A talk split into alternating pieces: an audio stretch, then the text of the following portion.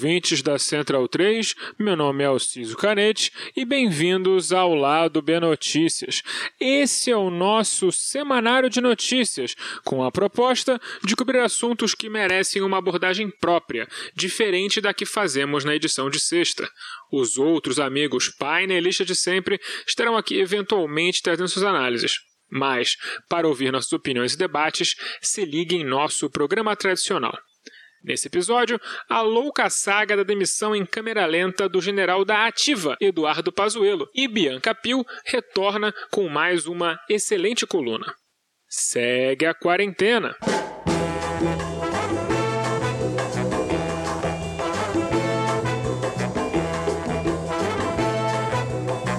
Bolsonaro encontrou enormes dificuldades para encontrar um ministro da Saúde perfeito para o que ele desejava na condução da pandemia.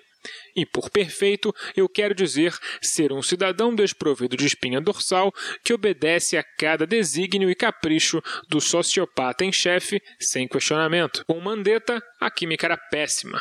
As atualizações diárias que ele fazia com o ministro da Saúde acabavam por desautorizar as teorias da conspiração que Bolsonaro desejava transformar em realidade. Ele foi fritado em óleo fervente, numa clara tentativa de forçar um pedido de demissão. Como Mandetta se recusava a sair do cargo, não obstante o tipo de coisa que Bolsonaro falasse sobre ele publicamente, acabou então sendo demitido. Acreditou que, passando de um mero lobista da indústria hospitalar para o próprio burguês, sua vida acabaria por ser tranquila. Afinal, enfiar cloroquina no rabo do povo era o melhor jeito de manter os hospitais lotados e seus donos felizes lucrando, certo? Bom, parece que não. Na verdade, a pandemia representa uma enorme queda de receitas para os hospitais privados, na ordem de 40%, dado o cancelamento das altamente rentáveis cirurgias eletivas, com o aumento de custos de equipamentos de proteção e também na redução no uso de exames de imagem. Tais que parecia mais um morto-vivo do que um ministro, não durou muito e, em menos de 60 dias, pediu suas estacas e sumiu pela noite. De onde Bolsonaro poderia tirar um ministro que fosse negacionista igual a ele, de intelecto extremamente limitado para evitar muitas discussões privadas sobre o chato e desimportante tema da maior pandemia de nossas gerações, e obediente feito um cão para surdos? No Exército, é claro. E não foi nem na ala médica do Exército, onde ninguém deve ter querido se comprometer com essa ingrata missão. Nas carreiras das armas, cavalaria, artilharia ou infantaria, também ninguém levantou a mão. Coube então a Eduardo Pazuello, general de almoxarifado, a aceitar o cargo. A carreira de estoquista verde-oliva é disparada a menos prestigiosa disponível para oficiais, sendo reservada aos últimos colocados das turmas da Academia das Agulhas Negras. Ama, o mais infame oficial estoquista antes de Pazuello, havia sido o infame bicheiro Capitão Guimarães. Mas depois dessa pandemia, eu acho que ele vai tomar esse posto. Durante a ditadura, oficiais de intendência sequer poderiam ser alçados ao cargo de general, terminando a carreira no posto de coronel e olhe lá. Mas Pazuello, sem sair da ativa, virou ministro da Saúde sem nem saber o que era o SUS segundo o próprio. É difícil precisar o quanto da questão das vacinas é incompetência ou mera obediência às ordens presidenciais, mas inegável que o general da ativa foi um fracasso retumbante nesse departamento. Também foi lamentável ao não se opor à tropa de choque da cloroquina, pelo contrário, ele estava comandando a tropa, né? Correndo o Brasil afora, tendo como sua ponta de lança a nossa Reinhard Heydrich, Mayra Pinheiro, aptamente apelidada de Capitã Cloroquina. Ela integrou uma turma de mais de 20 militares que foram para Manaus ameaçar médicos e outros profissionais de saúde a ministrarem cloroquina em seus pacientes. Enquanto isso, faltava oxigênio nas UTIs do Estado. Aqui está a Pietá, de Eduardo Pazuello. O general da ativa, mestre da logística, pica dos transportes, deixou milhares de pessoas morrerem afogadas no seco porque estava ocupado demais desovando medicamento que não funciona. Eduardo tem um certo histórico em ser um tanto ruim em seu trabalho. Basta lembrar que em 2005, quando era o responsável pelo depósito de munições de Paracambi, o maior desvio de material bélico da história do país ocorreu debaixo de seu nariz. Naquele evento foram 25 toneladas de material desviado. Em 2007, o problema se repetiria, com o sumiço de mais de 9 mil projéteis de calibre 762, calibre de fuzil utilizado em armas como AK-47 e o FAL, fuzil de assalto leve, e seu primo menor, o Parafal, três armas amplamente utilizadas pelo crime organizado do Rio de Janeiro fosse a teoria do domínio do fato, como entendia ser aplicável por Joaquim Barbosa, ministro da moda na época, aplicada contra Pazuello, ele teria sido mega preso. Como se trata da justiça militar, então apenas praças foram condenados por esses desvios. A situação de Pazuello ficou tão insustentável no começo de 2021 e os meios militares tão melindrados com o fato de ele ser um general da ativa de imensa incompetência, algo extremamente desabonador para as forças armadas que Bolsonaro passou a tentar fazer Pazuello cair para cima, o promovendo a general de quatro estrelas como desculpa para removê-lo do ministério. O problema é que não existe oficial de almoxarifado de quatro estrelas. Pazuello já se encontra no ápice de sua carreira militar. Os próprios militares foram contrários, não só pela quebra de hierarquia, como pelo efeito cascata que isso geraria em todo o exército brasileiro, o que traria uma grande confusão o que fez Pazuello acabar seguindo no cargo. Após ser encurralado por Lula e passar dois dias parecendo um drogado em fim de rave, Bolsonaro viu que não dava mais para segurar seu querido e leal cãozinho da ativa Pazuzu e no fim de semana passou a ter empurrado goela abaixo pelo Centrão e pelo STF o nome da médica Ludmila Rajar. Parecia que ia dar jogo. O próprio Pazuello já tinha desculpa de problemas médicos na ponta da língua, mas o problema é que a Ludmilla era comunista. E por comunista, eu quero dizer que ela não é uma total cloroquiner. Fez live com a ex-presidenta Dilma e é uma grande crítica da condução da pandemia do governo, como é de se esperar de qualquer pessoa que não seja um completo mau caráter. Ludmila Rajar tinha o ambicioso projeto de não deixar as pessoas morrerem e ficar dando coletiva dizendo que não poderia fazer nada. Incomodou em demasiado Jair Bolsonaro, que já era pressionado por sondar uma pessoa racional para o cargo. Para ela, eu abro aspas. Sonhei com um comitê de vacinas. Sonhei com a criação de um gabinete de crise que seria montado em 24 horas. Sonhei com cada coordenação do ministério. Mas foi só um sonho. Fecho aspas. O sonho por normalidade, por qualquer coisa que não seja o mais puro desejo de matar na coordenação da saúde brasileira, se tornou apenas isso, um sonho. Deve ter ficado claro para ela que ela seria boicotada e colocaria seu bom nome na lama. Só por ter a live com Dilma vazada nas redes bolsonaristas, foi ameaçada e tentaram invadir seu quarto de hotel para fazer sabe-se lá o quê. Sua vida esteve de fato ameaçada por esse convite, e muito por isso mandou o governo ir pastar. Numa reunião onde o presidente já deixa claro que não aceita lockdown porque senão ele perde a eleição, e seu filho, que nem lá deveria estar, quer saber o que, que a mulher achava do porte de armas, é que não tem muito para onde ir, né? A batata quente então acabou caindo no colo de Marcelo Queiroga, um bolsonarista que, pelo padrão de curtidas de postagem na internet, não gosta nem um pouco da condução de Bolsonaro e Pazuello sobre a pandemia. O presidente da Sociedade Brasileira de Cardiologia tem, diante de si, dois caminhos possíveis. Ou ele segue no caminho de ser um auxiliador do genocídio praticado pelo presidente, um co-conspirador, ou bate de frente e dura uns 60 dias. A diferença de 2020 para hoje é que Bolsonaro não goza da mesma aprovação e popularidade de outrora, e não está mais tão difícil assim de ser derrubado. Especialmente se considerarmos que as porradas que Lula deu no presidente mexeram em como a mídia cobre a pandemia, sendo mais assertiva em seu jornalismo. Finalmente ao negar um nome de consenso entre Câmara, Senado e STF, dado a ele como uma ponte de ouro para se emendar e seguir um bom caminho, Bolsonaro coloca seu pescoço na reta. Não há de se duvidar que, caso a condução da pandemia não mude radicalmente de rumo, a teoria que Daniel Soares colocou em nosso último episódio de que uma cassação de chapa seria muito funcional, inclusive eleitoralmente, para a direita moderada para 2022, possa se tornar cada vez mais provável. Bolsonaro, então, tem uma semana para mostrar resultados, senão eu acho que o Centrão vai vir com tudo para cima. Passemos agora à coluna de Bianca Pio, onde ela faz uma excelente análise sobre a questão do trabalho análogo à escravidão no Brasil moderno.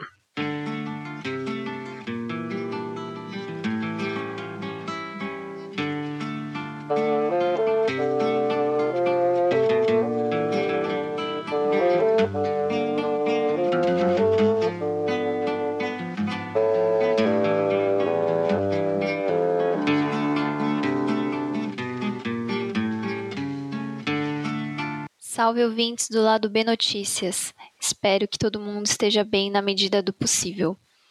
Seguinte, neste episódio eu quero falar com vocês sobre trabalho escravo. Alguns devem ter ouvido falar no assunto mais recentemente com o caso da Madalena, uma mulher que foi mantida em condições de escravidão por seus patrões por quase 40 anos. Esse tipo de situação acontece em todo o mundo e envolve as mais diversas cadeias produtivas, como pecuária, construção civil, indústria têxtil, mineração, entre outras. É, no Brasil, o trabalho escravo é crime previsto no artigo 149 do Código Penal. E acho que é importante contar que o Brasil só assumiu a existência do problema em 1995. E desde então, mais de 55 mil trabalhadores foram libertados dessas condições em atividades tanto na zona rural quanto na zona urbana. Os trabalhadores são resgatados de condições análogas à escravidão por meio de fiscalizações realizadas pela Inspeção do Trabalho, que atualmente está vinculado ao Ministério da Economia, porque o governo Jair Bolsonaro extinguiu o Ministério do Trabalho. O problema é que a verba para esse tipo de fiscalização caiu pela metade de 2019 para cá. De acordo com o Sindicato Nacional dos Auditores Fiscais, os recursos passaram de 70,4 milhões para 29,3 milhões em 2020. E em 2019 foram executados, especificamente no combate ao trabalho escravo, 2,2 milhões. Já no ano de 2020, o valor gasto foi de 1,3 milhão. Esses dados são do Ministério da Economia que eu consegui via Lei de Acesso à Informação. É, de acordo também com os dados do, do governo federal, em 2020, foram 942 trabalhadores resgatados pelos auditores fiscais. Em 2019, esse número foi de 1.051. Só para vocês terem uma ideia, em 2008, foram mais de 5 mil pessoas resgatadas de condições análogas à escravidão. Os baixos números de trabalhadores resgatados têm relação não só com a diminuição eh, da fiscalização. A gente vai ouvir agora um comentário sobre o tema é, de Xavier Plassá, que é coordenador nacional da campanha de combate ao trabalho escravo da Comissão Pastoral da Terra. Isso uh, reflete, ao mesmo tempo, uma baixa uh, mais baixa intensidade na fiscalização, quantidade de fiscalização, uh, mas também uma mudança uh, nas formas como os empregadores tentam burlar essa fiscalização, adotando estratégias para tornar o trabalho escravo mais invisíveis. A tendência é que o cenário continue a se agravar com a pandemia e a crise econômica, mas a situação já vem piorando há algum tempo. Nós eh, colhemos hoje os efeitos de políticas eh, nefastas eh, que começaram antes do Bolsonaro e foram intensificadas com Bolsonaro. Né? Eh, a primeira delas é a, a reforma trabalhista. Né? Que criou um ambiente propício ao trabalho escravo, que precarizou o direito do trabalhador, que tornou legal situações até então consideradas como uh, anormais, degradantes, uh, que uh, dificultou o acesso à justiça ao penalizar o, o aquele que recorrendo perde a sua causa, ele deverá pagar o, os gastos do, do outro, do vencedor. Uh, e, sobretudo, nós temos um ambiente de crise econômica uh, que se agravou claramente com a, a, pandemia, mas que já estava presente e que afetava uh, o mercado do trabalho. No ambiente desse, conseguir um serviço já é uma coisa tão eh, improvável, excepcional, que eh, a ideia de sair para denunciar as condições eh, desse trabalho como degradante, insalubres ou, ou de trabalho escravo é mais improvável ainda. Eh, o, o, o moto agora é aguenta, aguenta. Lembrando que o Brasil já foi considerado exemplo no mundo pela estrutura de combate ao trabalho escravo. Uma das iniciativas mais elogiadas é a Lista Suja, um cadastro de empregadores que foram flagrados utilizando mão de obras em condições análogas à escravidão. A última lista foi atualizada em outubro de 2020 e tem atualmente 113 empresas. Uh, o Brasil uh, foi internacionalmente considerado como exemplo para a erradicação da prática do trabalho escravo. Contudo, diz o relatório, o enfraquecimento da carreira de auditor fiscal do trabalho, a não publicação da lista SUS durante dois anos, a tentativa de alterar o conceito de trabalho em condições análogas a de escravo, do artigo 149, e, tudo isso uh, consolidado na, na condenação do Estado brasileiro pela Corte Interamericana de Direitos Humanos, no caso Fazenda Brasil Verde, uh, diz o relator, colocaram em xeque essa posição. O Brasil é questionado uh, por não completar a sua política de combate ao trabalho escravo, além da repressão imediata, eu diria, do resgate que realiza o Grupo Móvel porque o ciclo do trabalho escravo é muito mais complexo, não basta libertar 53 mil ou mesmo 55 mil trabalhadores do trabalho escravo, como fizemos, para erradicar o trabalho escravo. Eh, o trabalho escravo eh, é o resultado não de uma soma de situações individuais infelizes ou de comportamentos eh, inadmissíveis de determinados empregadores individuais. Ele é o resultado de um sistema e a Corte Interamericana, inclusive a Comissão Interamericana de Direitos Humanos, retoma essa questão ao se referir à situação de discriminação estrutural histórica que prevalece no Brasil mais de um século depois da abolição da escravidão. Né? É, essa discriminação ela visa essencialmente a população afrodescendente e indígena. A questão do trabalho escravo é mais complexa e, para ter um efetivo combate, é preciso olhar para as causas estruturais do problema, como explica Xavier dessa situação. E como que ela se repete, se, eh, se retroalimenta? Ela se retroalimenta porque a reforma agrária não é realizada, porque uh, o acesso à educação não é garantido, porque uh, a, a, disseminação do sistema de saúde, inclusive dos, a, a, lei da, da saúde uh, para público afrodescendente, está, foi disseminado de forma ainda minoritária uh, nos municípios brasileiros. Enfim, todo um contexto de, de ações públicas que deveria ser voltada para a inclusão e a, uh, a volta a uma situação de igualdade, igualdade no acesso aos recursos, uh, não se realiza. Então, nós temos uh, a situação que, que é que podemos continuar resgatando o trabalhador em situação de escravidão, nada garante que eles não vão voltar a essa mesma situação.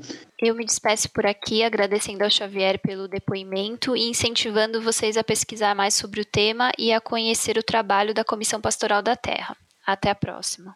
O Lado B do Rio é produzido com a ajuda financeira de nosso financiamento coletivo no Padrim.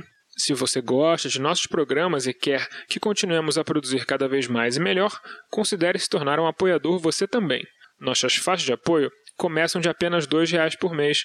Acesse padrim.com.br barra Lado B do Rio e nos ajude como puder. Caso prefira, temos uma nova opção de pagamento. Procure por B do Rio em seu PicPay e nos apoie por lá para a sua maior conveniência. Se não estiver podendo nos ajudar financeiramente, não tem problema. Nos ajude divulgando nosso programa e feed para amigos, colegas, conhecidos e todo mundo que odeia o Pazuelo, o que é mais ou menos 85% da população. As trilhas para esse programa foram retiradas de O Drama da Humana Manada da banda O Efecto, Preciso Me Encontrar de Candeia e Cartola e Eu Tá Vendo no Copo de Noriel Vilela. Fiquem ligados em nosso programa regular da sexta, porque dessa vez a entrevista com Joelson sai.